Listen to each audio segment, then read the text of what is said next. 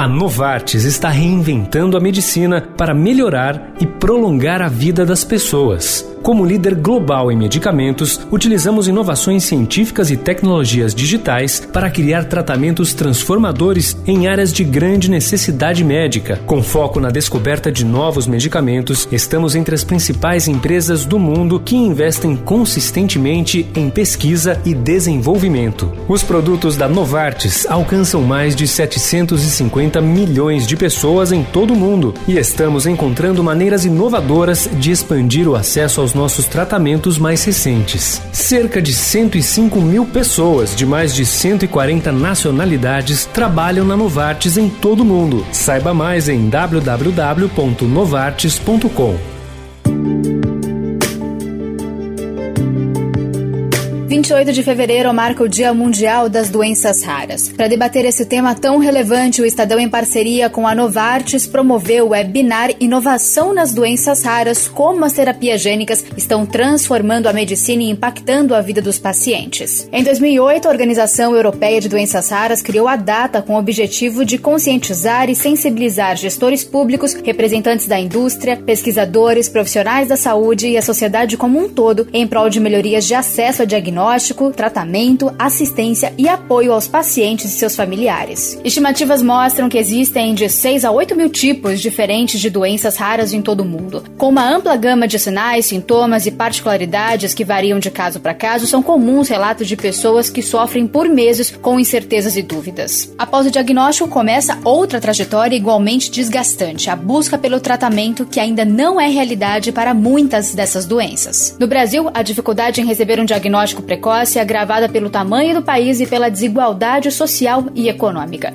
Para serem classificadas como doenças raras, as pesquisas mostram que o problema abrange até 65 casos diagnosticados em um grupo de 100 mil habitantes. Para você entender melhor a dimensão do que isso representa quando falamos em Brasil, são cerca de 13 milhões de pessoas vivendo com alguma condição crônica progressiva que muitas vezes são degenerativas e podem colocar a vida em risco. Além dos desafios, a boa notícia é que nas últimas décadas, cientistas pelo mundo afora têm dedicado a pesquisas para aprofundar o conhecimento sobre essas doenças, com foco no desenvolvimento de medicamentos capazes de mudar a sua evolução.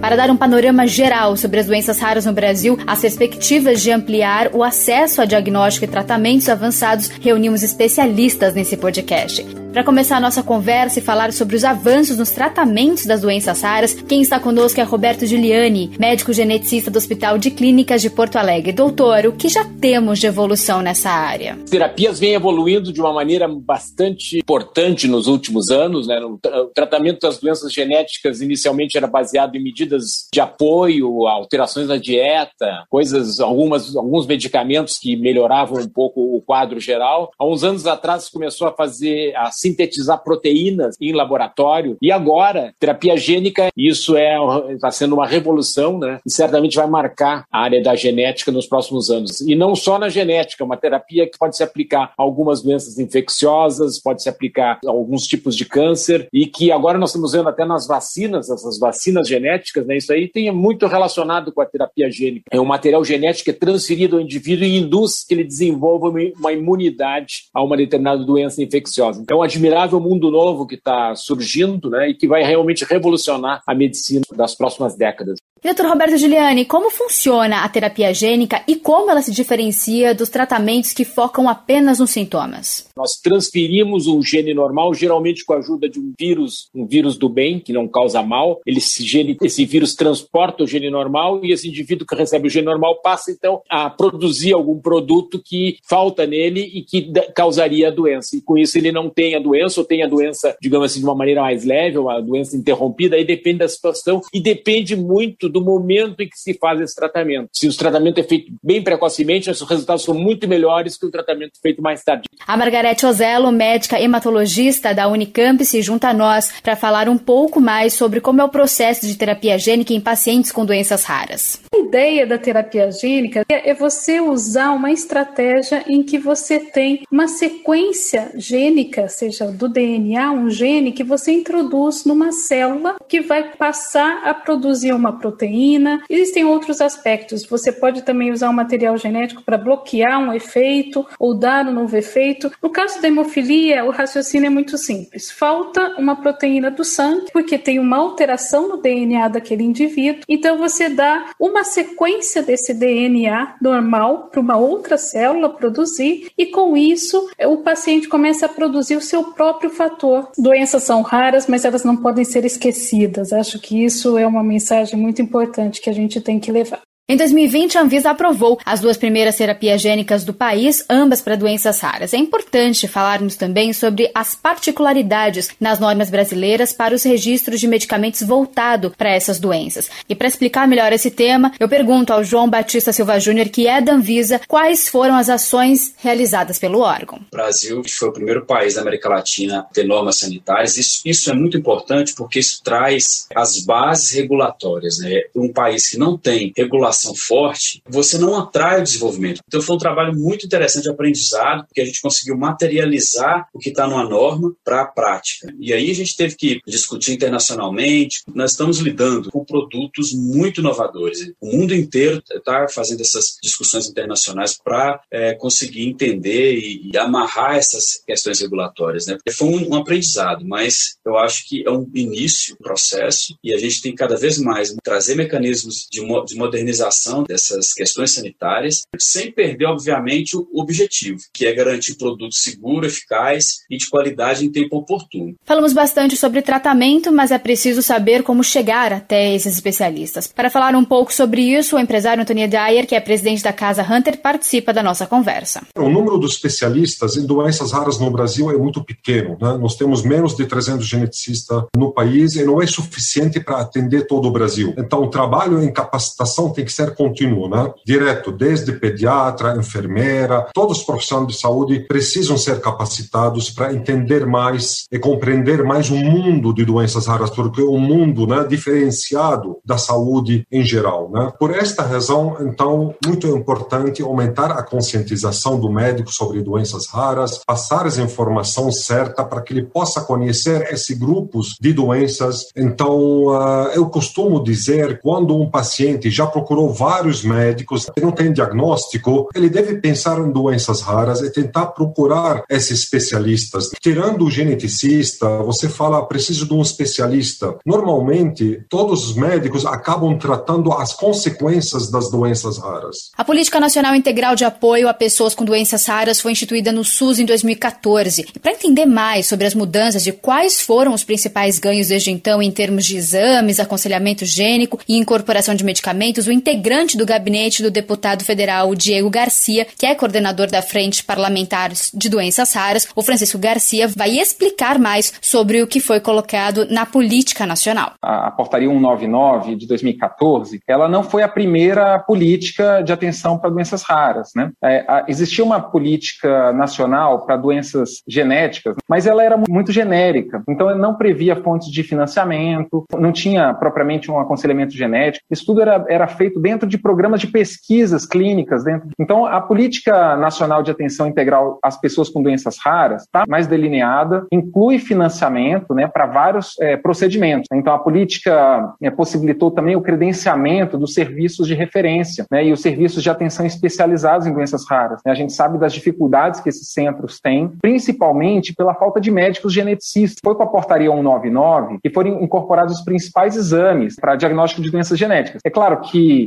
a medicina evoluiu desde 2014, também o rol de exames da portaria é, ficou um pouco desatualizada, né? Porque a gente percebe que há a previsão de alguns exames, mas que seria necessário talvez uma revisão dessa portaria 199 já, né? Para garantir o acesso aos medicamentos ou tratamentos, é necessário melhorar a alocação de recursos do sistema de saúde do Brasil. E para tratar desse tema, o Bruno Abreu, diretor de mercado e assuntos jurídicos do Sindus Pharma, participa da nossa conversa. Bruno, qual é a relação entre farmacêuticas e o poder público hoje? O Brasil precisa entrar em financiamentos para a saúde que são adotados já em, em diversos países do mundo, que a gente chama de, de, de, risco compartilhado, onde você compartilha o risco entre o gestor, o pagador, quem é, a indústria farmacêutica, quem, quem traz a tecnologia. Tudo isso dá segurança, previsibilidade para que a indústria possa investir. Sem segurança e previsibilidade, a gente não é, tem segurança para fazer investimento. É muito dinheiro envolvido e a gente precisa saber que no horizonte curto de tempo a gente vai ter essa modernização do financiamento da saúde do Brasil. A medicina vem se atualizando, a indústria farmacêutica vem trazendo respostas e a gente tem um financiamento da saúde arcaico que não se incorpora, que demora a incorporar a busca por um diagnóstico correto normalmente é longa e cansativa para o paciente e para sua família, mas com alguns avanços é possível dizer que esse caminho ficou um pouco mais curto. Para responder, eu chamo a neuropediatra Vanessa Vanderlinden, que trabalha no Centro de Referência em Doenças Raras de Pernambuco. A gente fala um pouco mais de doença rara, se pensa um pouco mais de doença rara, mas ainda existem poucos centros em regiões mais específicas. Então, eu acho que vem melhorando, né, se a gente for pensar 10 anos atrás, tá? mas eu acho que o caminho ainda é muito longo. Tem em que você vê um gap, às vezes, de 5 a 10 anos para você ter, desde o início do sintoma até o, o diagnóstico. Isso é angustiante, porque é, a gente precisa ter esse diagnóstico, nem que seja para dar um aconselhamento. E, e óbvio que se existir uma possibilidade de tratamento, se eu não tenho um diagnóstico, eu não vou ter tratamento. Mas assim, as coisas estão melhorando, por exemplo, na atrofia muscular espinhal tipo 1, o paciente que não era tratado, ele chega um ponto em que ele fica dependente de ventilação, ele fica numa cama, ele precisa de um esquema de home care, ele precisa de toda uma força, assim, tarefa de família e de, da, da, da, próprio gasto que a gente for pensar do ponto de vista de investimento público, né? São pacientes que vão, é, eu solicito home care, que vai, muitos deles pelo Estado, né? você tem uma, é, é, uma modificação da vida e um gasto muito grande. É o que eu digo que a gente, ultimamente, a gente tem o paciente é diagnosticado ainda não na fase ideal, então eu tenho pacientes que ainda precisam de um suporte muito grande de reabilitação, de cuidados hospitalares e de cuidados médicos, mas que já estão pelo menos mantendo alguma função e eu espero passar por um tempo em que a gente faça um diagnóstico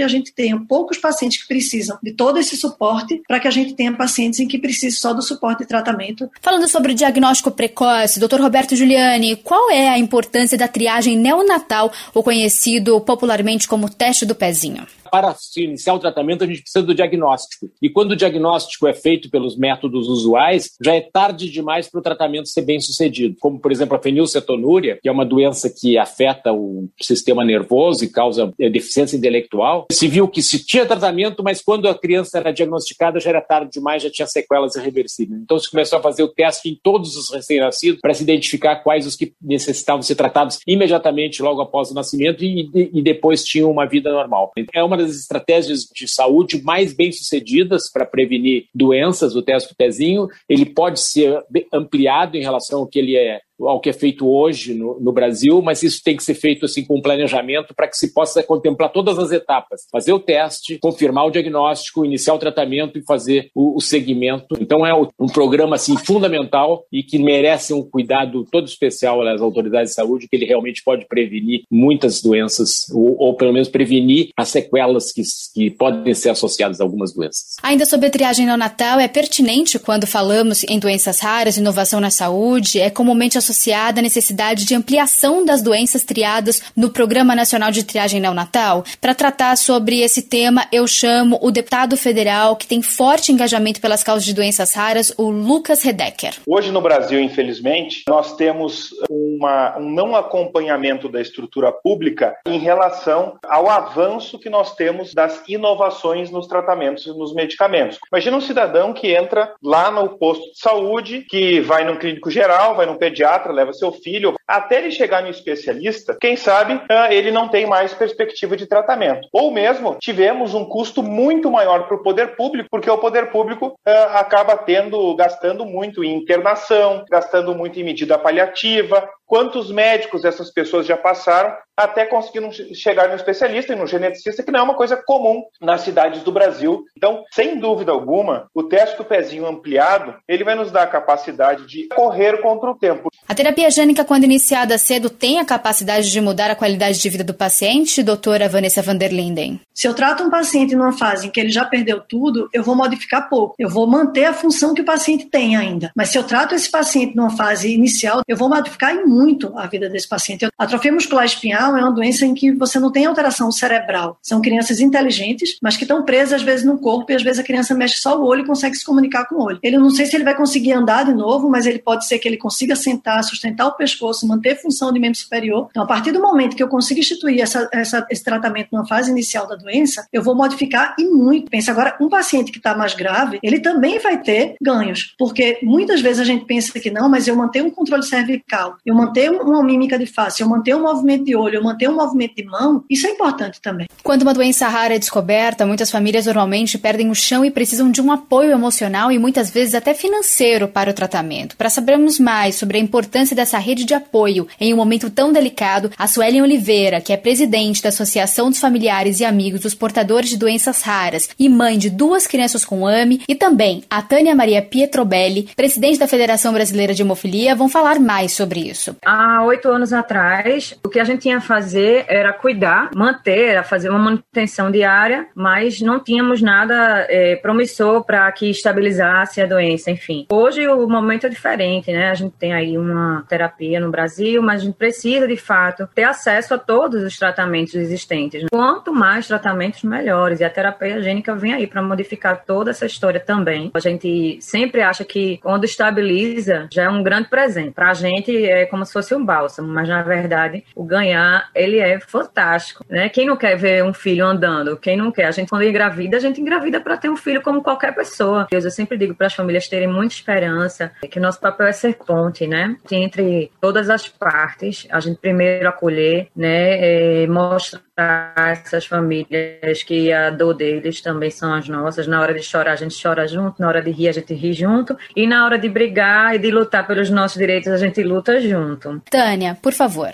O nosso trabalho é extremamente importante em acolher as pessoas que têm qualquer doença rara, educar, informar, desmistificar e tirar aquele peso dos familiares de que não existe o que fazer. Então, a importância de uma ação, de uma federação, é desmistificar sem omitir informações para os pais, familiares, para a sociedade, para os médicos também.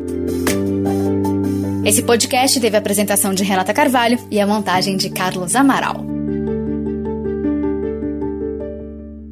A Novartis está reinventando a medicina para melhorar e prolongar a vida das pessoas. Como líder global em medicamentos, utilizamos inovações científicas e tecnologias digitais para criar tratamentos transformadores em áreas de grande necessidade médica. Com foco na descoberta de novos medicamentos, estamos entre as principais empresas do mundo que investem consistentemente em pesquisa e desenvolvimento. Os produtos da Novartis alcançam mais de 750 milhões de pessoas em todo o mundo e estamos encontrando maneiras inovadoras de expandir o acesso aos nossos tratamentos mais recentes. Cerca de 105 mil pessoas de mais de 140 nacionalidades trabalham na Novartis em todo o mundo. Saiba mais em www.novartis.com.